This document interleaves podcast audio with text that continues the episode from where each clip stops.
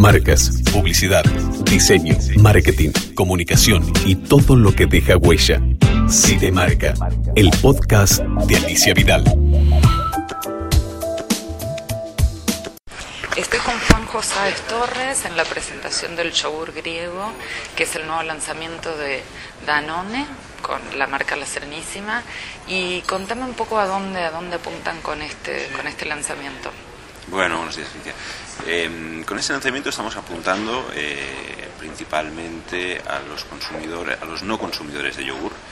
Y entre los no consumidores de yogur nos enfocamos sobre todo en los hombres mayores de 25 años que, mm, digamos, eh, o no toman de postre o digamos han decidido sustituir el yogur que venían tomando por otras ofertas como de más placer, ¿no? Otros, otro tipo de postres.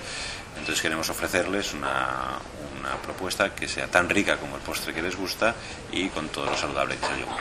La idea es eso, un poco lo que hablaron en la presentación de que sea una nueva categoría, digamos, intermedia en otras que tienen, ¿no? Claro, ahora mismo tenemos como tres tipos de categorías, fundamentalmente las más funcionales hacia la salud, como estarían Actimel o Activia, las eh, puras de yogur como Yogurísimo y Ser y las de placer eh, postres que sería Danet o, o postres Ser o Serenito. Esta quedaría entre medio de estas dos y sería una nueva categoría porque estamos creando la primera crema de yogur de Argentina. Mm. ¿Y qué expectativas tienen de, con respecto al consumo? Digamos, ¿es una cuestión más de marcar territorio realmente quieren con esto ocupar un lugar importante en market share? No, con esto nosotros eh, tenemos una intención de, ganar una participación significativa dentro de lo que es el mercado de yogures batidos, lo que serían los cremosos. Y bueno, mi sueño sería llegar al 10% de market share con, de participación de mercado con el lanzamiento de Griego. Sí, y esto va a estar, digamos, eh, eh, con una campaña al mismo tiempo, digamos, en distintos soportes como Internet, activaciones en restaurante, un poco como cómo es el despliegue. Sí, fundamentalmente hemos basado el lanzamiento en dos ejes, que es en dar a conocer el producto, en, eh, digamos la marca, dar a conocer la marca y generar un interés hacia probar el producto. Y el segundo eje es en que la gente efectivamente pruebe el producto. Entonces, para el primer objetivo vamos a estar presentes en televisión, vamos a estar presentes en radio, en cines, en, vía pública y, para y en internet. Eh, y fundamentalmente, digamos, esos son los medios a los que nos dirigimos. Y la segunda es eh, que la gente lo pruebe, vamos a hacer una degustación masiva. Eh, ¿En puntos de venta? En puntos de venta, en cines, en eh, shopping, en, en la calle, con un poco las estatuas griegas que hemos estado viendo que hemos puesto como activación. Es decir, queremos, nuestro objetivo es llegar a hacer la degustación del producto más grande que, se haya, que haya hecho Danone en Argentina que ah, tienen idea cuánta gente pueden llegar con esta prueba de producto? Nos gustaría, nuestro objetivo interno es llegar a 500.000 personas antes de final de año. Ajá, sí, bien, bien importante. ¿Y cómo es el consumo en Argentina, justamente de, yogures en general? El consumo en Argentina es, eh, como comentábamos durante la charla, es eh, más altos, el más alto de la región de Latinoamérica. Eh, pero es un consumo que cuando comparamos con otros países, sobre todo que tienen consumos más elevados de yogur, lo que principalmente las diferencias es que el consumidor argentino eh, apuesta mucho por el yogur como en el momento del snackeo, entre horas como colación, y eh, mucho también por el yogur bebible.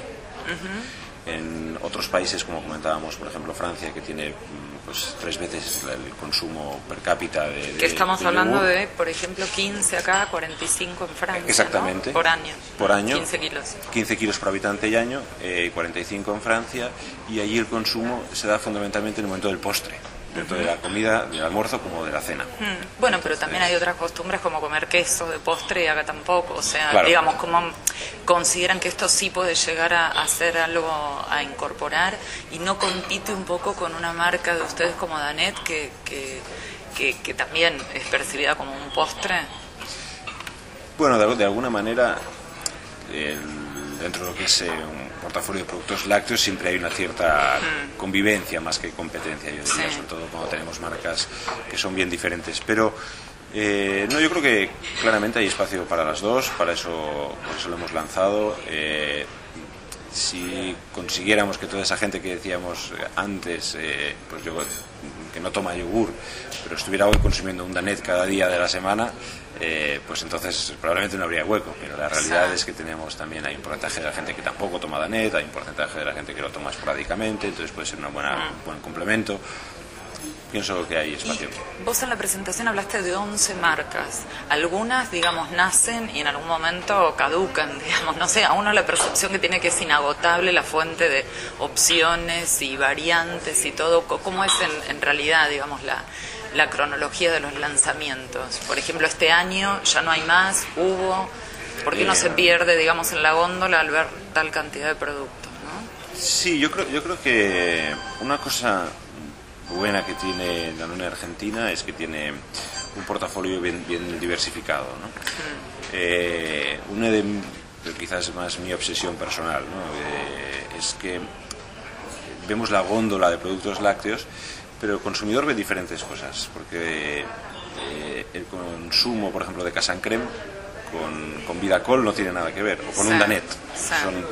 un Danet podría estar compitiendo con cualquier cosa que, sea, que haya de postre, Vidacol es un consumo muchas veces incremental, eh, porque es otra necesidad de consumo, y Casan Creme eh, es el momento de, puede serlo para cocinar o para untar una tostada por la mañana. Entonces, quizás desde el punto de vista de comprador, confunde eh, el que esté todo en la misma góndola. Desde el punto de vista de consumidor, la persona que busca un Danet o un Casan Creme entiende que son marcas bien diferentes, o Sindor, no tienen nada que ver una con la otra y son para momentos de consumo diferentes. Para ¿Y en un año cuánta, se suelen programar cuántos lanzamientos de variedades? En un año eh, estamos hablando que renovamos, este año por ejemplo, eh, vamos a estar lanzando al mercado 40, entre 40 y 45 referencias nuevas sobre un total promedio que tenemos de unas 130. ¿Referencias a qué, vendrían a ser? Eh, referencias es, cada referencia es cada variedad. Ah, Entonces ahí estamos incluyendo todo. Por ejemplo, aquí tenemos tres nuevas variedades que son completamente nuevas. Y a su vez una marca, digamos. Y a su vez una marca. Ah, en esas 45 también estamos incluyendo, por ejemplo, la renovación de sabores dentro de la misma marca, que es, vamos eh, sustituyendo en Actimel el sabor eh, eh, banana que tenemos ahora. O sea, como si hubiera un tercio, digamos, de, los productos que están activos, que, que, se, que empiezan a, que se renuevan por año o que, o que lanzan alguna variedad, algo así vendría a ser, ¿no? Claro. Y otros que dejamos fijos, como por ejemplo, hay si, si, si, retiramos del mercado Sindor, por ejemplo, el chocolate, yo creo que, nos matan. Aquí. ¿Y qué, otro hay así como intocable? ¿Qué, qué, otra, ¿Qué otra marca hay así imposible de tocar? Por ejemplo, Casan Creme, eso es otra, es, otra marca que, el consumidor la tiene tan metida dentro de, su historia y de su hogar que no, no, no, quiere que, se le varíe. ¿no? Puede cambiar los formatos, pero no para nada el producto. Sindor es otra marca, Serenito, el postrecito de vainilla. Luego puede haber otros Sindors nuevos. Sí, sí, sí, pero ese de vainilla tiene que ser el original. y explícame por último el tema de los 14 días, que los 14 días suelen ser, digamos, el, el plazo para probar el Activia, el plazo para probar eh, Actimel o, bueno, lo que fuera, porque es un condicionante de la ANMAT. Eh, veo que también lo están aplicando otras marcas, no sé, ahora hay una yerba, yerba Unión, que sacó también la digamos, tomar la yerba por 14 días. Mm. ¿Por qué? Bueno, en el caso de la hierba no, no, no, lo sé. No, sé si fue, fuimos en inspiración quizás, pero, pero en, en, el caso nuestro es importante aclarar que nosotros somos, somos alimentos, mm. no, no, no, estamos dentro de los medicamentos. Entonces nosotros queremos contribuir a la salud a través de la alimentación. Los estudios científicos que hacemos que respaldan los beneficios de nuestros productos demuestran que el consumo es, es progresivo.